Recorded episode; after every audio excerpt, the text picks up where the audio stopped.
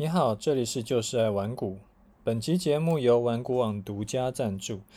啊，有读者啊，前两天有听我说，那个呃，现股当中有一些是一般股票做不到的优点，好比说像免利息的杠杆啦，好比说像呃多空双向啦，但是，但是它原本呢、他就跟我讲说，他股票做得好好的，似乎也没有一定要改现股当冲，所以他想说问我可不可以给他一些建议。然后我就说哦，如果你原本就已经做得很好了，然后你不管是多头和空头，你其实都可以赚钱，啊你赚的钱也就够你用了，那你当然可以不需要再去学现股当冲。那只有在两种情况啊，我会建议你去学一下。第一就是。你原本操作的股票，不管是股票还是期货还是什么，反正你操作的没有很稳定。你可能多头大涨的时候赚钱，然后可是遇到修正的时候你就赔钱，然后你就花了很多时间去研究，但是长期来看，你的财富并没有累积。那你就会需要去学一种是比较不受多空头影响的操作模式。像现股当冲，它其实不论是多头还是空头，它都可以做。所以也没有什么只有多头能赚钱，遇到空头就会赔钱的情况。那多空头其实都是对现股当中来说都是一样的，只要有波动就能赚钱，这是第一种情况。那第二种情况呢，就是你原本做股票，你就是可以赚钱，但是赚不多，因为你的本金可能不够，所以你累积财富就累积得很慢，然后你想要加速获利。那如果说你是本金不够，你就本来就不应该走这种啊存股啦，或者说是走巴菲特模式。像巴菲特，他每年可以获利两成，那很 OK，因为对他来说，他能够获利两成就已经很多了。那可是是因为是他的本金很多，而且一开始。他就不是说从零开始，而是他一开始就是从亲朋好友身上，他就募集了一大笔资金在做，而且他是富二代。那如果你不是富二代，所以你可能不适合他的模式。你本金有几百万，有上千万，你一年可能赚两成你就够花了。但是如果你的本金只有十几万、二十万，你一年赚两成，其实就其实就没有很多。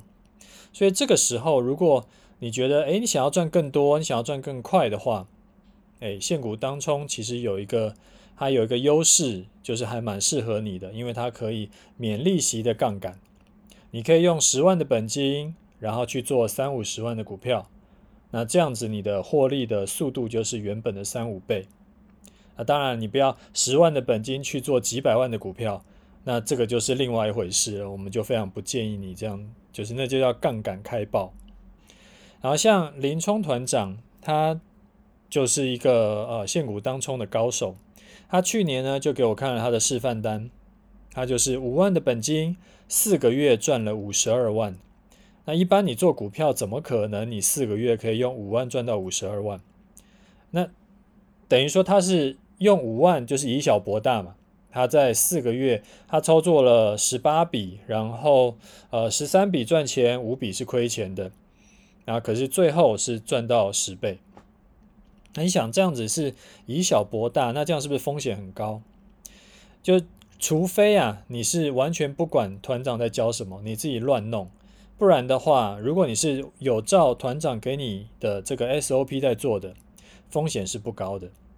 因为林冲团长他独创的这个当冲操盘策策略的胜率是每次都在稳稳的六七十趴以上，也就是说。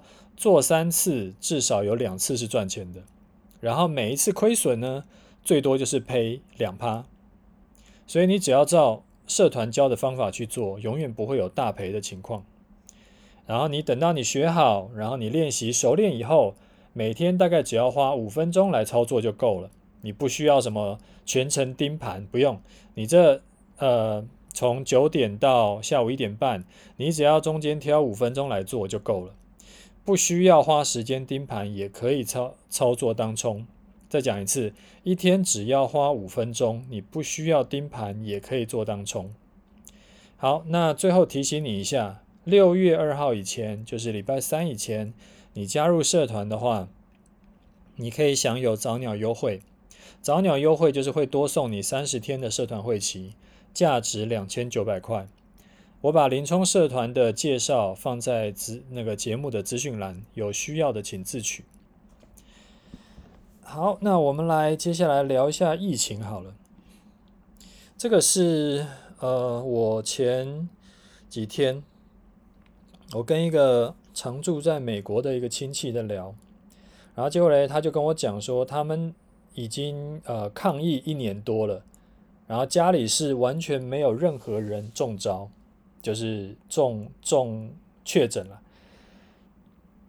然后刚好最近不是台湾也开始爆嘛，然后每天都有人挂掉，然后挂掉人越来越多，我就好奇就问他说：“诶，那这样，呃，既然你已经是这个抗疫勇士，已经一年多了，有没有什么经验分享？”然后他就跟我讲了一些，我觉得，呃。就是有稍微扭转了一些我的原本的观念，那所以我想说，就跟大家分享一下。第一个就是没事千万别出门，除非你有不得不出门的原因，例如说你要去工作，不然这一阵子就是停止玩乐，什么室外风景区啦，或者说什么任何地方就是不要去就对了。然后第二个是在。外面的话就是一定口罩戴牢，就是要戴牢，而不是说只是挂着，啊，更不用讲说是放在下巴那边，那那就没有这回事，全部就是要戴紧。然后回家以后呢，就是先洗手，以后把衣服裤子全部翻过来，直接丢洗衣篮，然后立马就去洗澡洗头。无论出门多久，就是回家洗澡洗头。我就问他：“诶，你不是长头发吗？你这样子每次洗头、吹头发，不觉得很麻烦哦？”他说：“就是因为可以不用每天洗头，所以他就更不出门。但是只要他有出门，回家一定会洗澡洗头。然后呢，还有像叫外卖，他会在外面就门外面就把那个包装换掉了，才拿回家。”如果是采买一些不用冰起来的物资，他就会直接放在车库三天才拿进来，然后所有的东西都是用消毒纸巾擦过才会收起来。反正就是当做外面什么东西都有毒，然后谨慎小心的活得比较久。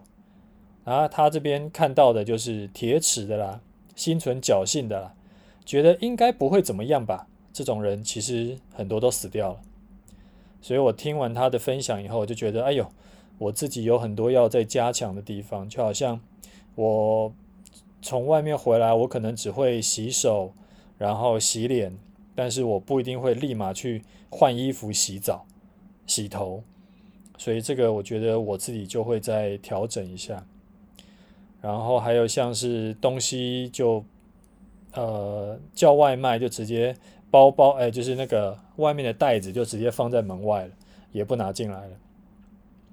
所以呃，我觉得听他分享以后，呃，有一些收获。所以我想说，有一些当然，也许你已经知道了，那也许你还不知道。但是因为我们节目的听众还蛮多的，我想总是有人不知道的，所以我也把这个就是跟你分享。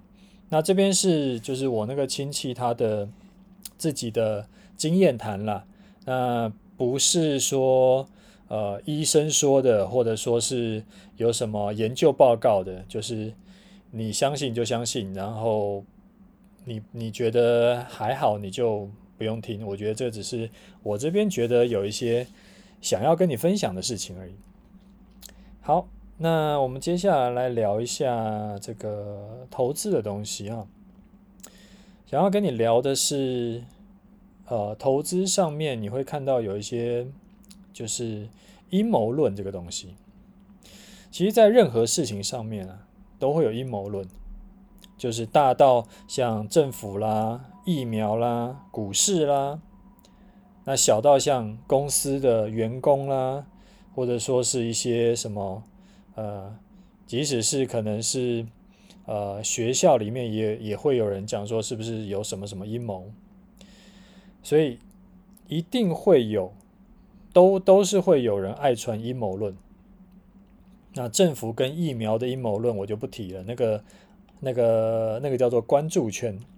还记不记得我们在 EP 九六的时候跟你提过，我们要做的是扩大影响圈，而不是去花时间、花精力、资源在无法影响的关注圈上。我们来聊一下股市好了。股市里面呢、啊，每天呃从早到晚都有人在传阴谋论，它形式可能有很多种。例如说呢，像啊、最近的大盘一定是在诱多，那我冲进去以后呢，一定就会崩盘，或者是哎，这一档股票的主力，它现在呃就是洗下来是为了洗掉一些不安定的筹码，所以最近的那个下跌啊，就是洗盘，洗干净了以后呢，会再往上冲。再或者呢，可能你会听到。最近的盘势的下跌是为了之后选举行情做准备，然后先蹲后跳才会让选民更有感。你可能还可以举出一百套的这个阴谋论啦，然后反正不管是从个股还是到大盘，都一定会有人在讲。而且有趣的是，讲这些阴谋论的人，他其实并不是一定要骗你，他们是他们自己也相信，然后觉得说，哎。你跟我关系好，我才偷偷告诉你的。你答应我，你千万不能说出去。所以我觉得，其实我可以直接跟你讲，当你听到这种无法被证伪的说法，你可以全部当做是笑话，你也可以全部都拒绝去听。怎么说嘞？我们举个例子哈，例如说，现在的大盘到底是诱多还是诱空？其实都是等整个行情过了以后，过了半个月，过了一个月，甚至过更久以后，回头看你才会知道。那既然是诱多，有人可能说最近是诱多啊，诱多一定要先涨给你看嘛，才能才能诱多嘛。那如果是诱多，那会不会像这一波一样，从低点一万五千多涨到现在已经一万七千多了？啊、如果涨个五百点是诱多，那涨个一千点算不算诱多？涨个一千七八百点，甚至要两千点了，是不是还是诱多？那甚至是如果之后几天，哎，继续往上涨，涨过前高一万七千五了，一万七千七了，到底算是诱多还是这个多头的王者归来呢？讲诱多啊，其实就是引诱你去做多。那既然引诱你去做多，那代表就是之后会下跌嘛。但其实你在当下你是根本无法去判断之后的上涨是真的就要上涨了，还是它只是一个死猫跳，哎，涨个一点点就准备要跌入谷底。所以既然无法判断，代表说这个讯号怎么解释都可以，那也就没有看它的意义了。所以同理可证，你像洗盘，其实也是这个意思。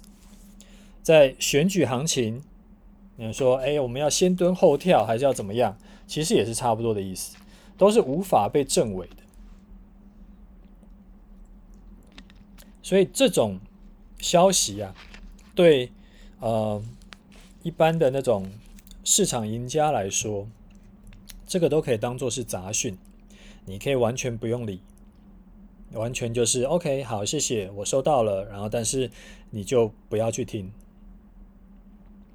而且听了以后啊，它是对你的操作不会有任何帮助，反而可能会让你就是有一些呃有一些奇怪的想法。然后你如果倒霉一点，甚至是会影响你的判断。啊，你原本做正确的决定，结果听了有人讲说最近就是怎样怎样。所以要怎样怎样啊？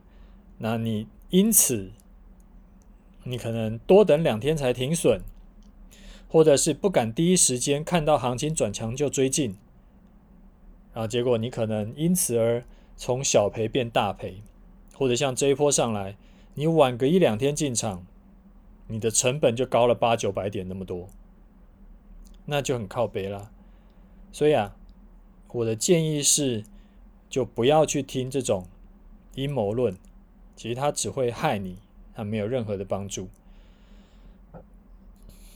我知道很多听众都很认真，他会边听我的节目，然后边做笔记的，甚至要听好几遍的。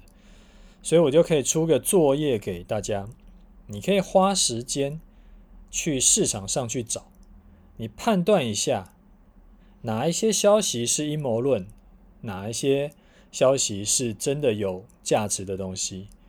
那阴谋论的，你觉得它是阴谋论，你可以应该不要理他的。那你可以这个分享你的心得到那个节目下方的留言区给我。你就说哦，你觉得这几点其实都应该归类在阴谋论。然后这边也是提醒所有看到的人啊，自己要小心这样子。好，这个是今天想要跟大家讲的观念。好，我们来回答一下听众的问题。呃，第一位叫 Jolie。他说：“即使在家录音，音质也是不错。”他说：“玩股速报真是超好用的，能够很有效率的去了解股市的状况。然后这一集也学到了很多东西，每次都一边听一边笔记。啊，觉得呃楚大用心做节目，我就用心学。”我觉得文股速报是真的还蛮好用的，没有错。那如果你不知道那是什么的话，你可以去听一下第九十七集，我有介绍。它是一个呃免费的服务，然后它可以让你在每天收盘以后，大概五分钟以内，你就可以快速的了解到今天的盘市的大多数有用的一些数据。这个给你参考。九十七集我有我有介绍过。好，这是我们再看下一位哈。他说：“楚大晚安，请问您有提到小孩在家吊单杠，是装在门框上的那一种吗？”啊，最近在 Facebook 上一直有出现广告，啊，很想要买回家让小朋友做运动啊，跟您一样在家想办法运动，但是呢，他又在担心说装在门框上不知道安不安全，所以说想要问一下我的这个经验谈。门框的单杠啊，分成两种，有一种是卡在上面的，有一种是锁住的。卡在上面的，就是只是单纯卡在门框上，你往下压，就是你吊单杠正常吊的时候，你吊单杠等于是你抓着，然后把你的身体拉起来嘛，所以它等于是一个往下压的那个力量。往下压的时候，它其实不会动，但是你往上呢，轻轻推，它就会掉下来，因为它就是只是卡着。那这个的话，对小朋友来说是真的是比较危险。像我小儿子在前几年呢、他就有从那个卡着的单杠上面摔下来两次，那那时候哭死。然后那个可能另外一种是锁住的，它是这样转转转转转，然后锁住的，它不会有摔下来的问题，它锁很紧。那我家呢，两种都用过，中间有几年都是用锁住的。但是从去年开始啊，我换回卡在门槛上的，呃，门框上的，哎，那是门框吗？对对对，门框上。那因为为什么嘞？因为小朋友已经大了，他诶不像以前就是会很容易摔下来。他现在知道哦，原来那样子会摔下来，所以他们自己就是比较搞得清楚了，而且现在腿也比较长了，所以。不会发生那种，整个从空中摔下来那种状况。那呃，而且啊，就是锁住的，它通常就是只是有一条杠。那卡住的那一种呢，它会有比较多个角度的锻炼方式，就是就是呃，你吊单杠，你可能是可以宽握，你可以窄握，你可以反手握，可以正手握，可以侧着握。那那个门框卡住的那种，它是可以比较多的锻炼方法。我自己也可以用。一般来说啊，小朋友其实也不是一定要强迫他们去吊单杠，因为他们很有可能根本是吊不上去的。你别说小孩，大部分的成年人单杠也吊不了，可甚至是吊个三下都吊不上去。所以我让我儿子那个时候是怎么弄？他们是。首先挂在单杠上，就手拉在单杠上，然后脚爬着门框上去，到呃下巴超过单杠的时候，然后脚放松，呃就是脚放开，然后慢慢再把手打直，就是做离心。那这样子的话，其实他们是可以锻炼到整个背部跟手臂。然后，那背部跟手臂的肌肉变强壮以后，它的这个可以比较避免像驼背啦，或者是就是比较容易腰酸背痛啦这种状况。然后你只要、呃，我那个时候是让小朋友锻炼了锻炼了一阵子，然后就可以明显的感觉小朋友变更强壮。不过，我们老实说了，就是也不是一一定要小朋友搞这个东西，你也可以让他们就跳跳绳，或者是做呃，比如说开合跳。比如说开合跳，你每天在家小朋友开合跳三百下、五百下，他其实这个样子一一样会满身汗，就是不需要特别去去嗯，就说要挑战极限，让小朋友去吊单杠了。就是重点是让他们活动，重点是让他们流流汗，然后不要一天到晚就只是坐在那边就好了。好，那我们再看下一位听众，他说很欣赏楚大的示范单，他说感觉用啊，他说上一集啊，我们是用 AirPods 录，感觉声音闷闷的，之前用笔电还好一点，持续持续五星推推。好，那我收到了，所以我这一集我就恢复成用笔电直接录。好，再下一位，他叫 Zoe，他说：“诶，楚大好，我是 Vivi，嗯，你不是 Zoe 吗？”他说：“诶，谢谢楚大无私分享，好心会有好报的。那问一下，说我们是不是会推出 APP？诶，暂时是没有预计会推 APP 啦，因为原本是想说，我们把玩股网做好再来做 APP，然后。”但是后来发现网站好像永远没有做好的一天，因为做好一个功能就想要再做一个新的功能，然后做好了又想要再做更新的或者更更可能对大家更有用的功能，然后持续再去优化原本的功能，所以永远不会做好，那就永远做不完。哎，所以要等到做好再来做 APP，就目前是没有办法，所以就想说好吧，那我们就还是先把网站做好好了。好，再来一位是，他叫胖胖华吗？他说非常感谢楚大分享。好，楚大的分享让我们散户投资人可以正确的，呃，增加正确的投资观念。我已经订购了你的投资组合课程，这是我长期投资的依据，非常感谢。希望能持续听到你的分享，给我们散户一盏明灯。你的零零五零操作方式讲得非常清楚，而且明确，很值得我们学习。好，那赞赞赞！诶，你如果课程上面就是投资组合的课程上有任何问题，你都可以直接私信问我，我会亲自回答你啊。来，我们来看一下这几天的盘势，也看一下我的部位。那盘是。呃，先讲一下我的部位好了。我是在五月十七号早上十点进场的嘛，这个你应该也知道。当时的大盘是在一五六一零，台湾五十是在一二七点八。到今天收盘为止，我大盘的账面上啊是赚了一四五八点，台湾五十的账面上是赚了九点三块。九点三块大概是七点二趴左右。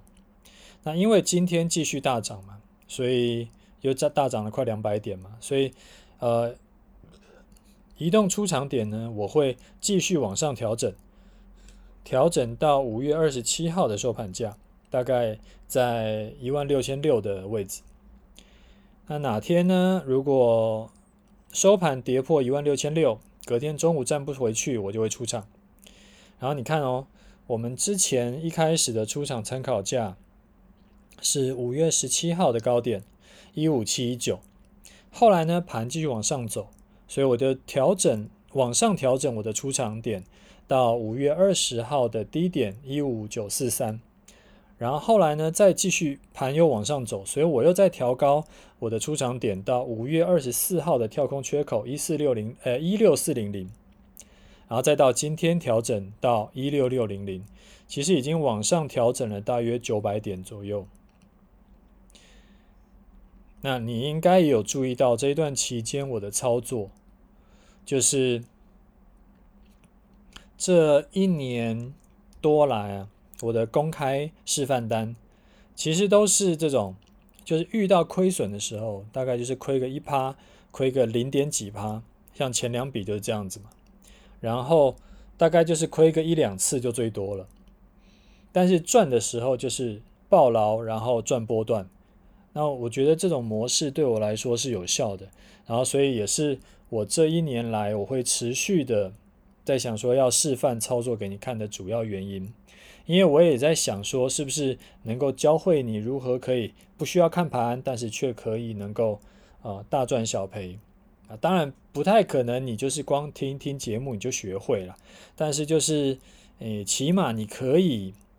持续参与这件事情，然后那我觉得整个示范单你持续有参与的话，就是或多或少你可以学到一些东西，不管是观念还是技巧还是什么的，我觉得这是对你有帮助的。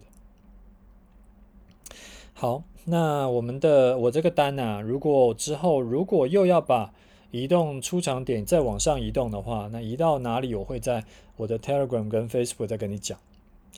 那你可能会问我说，为什么这一次是要移到五月二十七号的收盘价呢？那是原因是因为五月二五到二十七这三天呢、啊，它就是在一六四零零到一六六零零之间，它算是一个小小小的整理区间。那我把支撑设到一六六零零，是它其实就是在整理区间的上缘。那一般来说，整理区间的上缘呢、啊？通常是会有支撑力道的，所以啊，如果啊你之前低点没有进场，然后现在很想要进场，然后但是你又觉得追高很恐怖，那你可以在修正回来接近一六六零零的时候买进。什么叫接近？例如说一六六零零上面一趴，那一趴就是一六七六六，只要跌到一六七六六以下，你就可以买进。那停损呢，你就可以设一六六零零。那你要不要设个滤网？呃，停损要不要设滤网？多看一天，其实就看你自己习惯。不过我还是要提醒你啊，你现在进场的风险一定是比我要高很多，因为我那个时候进场，诶，就是跟你现在要进场这个价位已经差很多了，所以你的风险一定比较高，你自己要小心。啊，你如果说很想要进，但是又又有点怕，那怎么样可以降低风险？很简单。你投入的钱不要太多，投入资金趴数自己控制一下，那这样子其实就是降低风险了，好不好？那我们今天节目先讲到这里，有问题要问的话，你可以留言，你也可以私信给我，我会尽可能详细回答你的问题。OK，就这样，拜拜。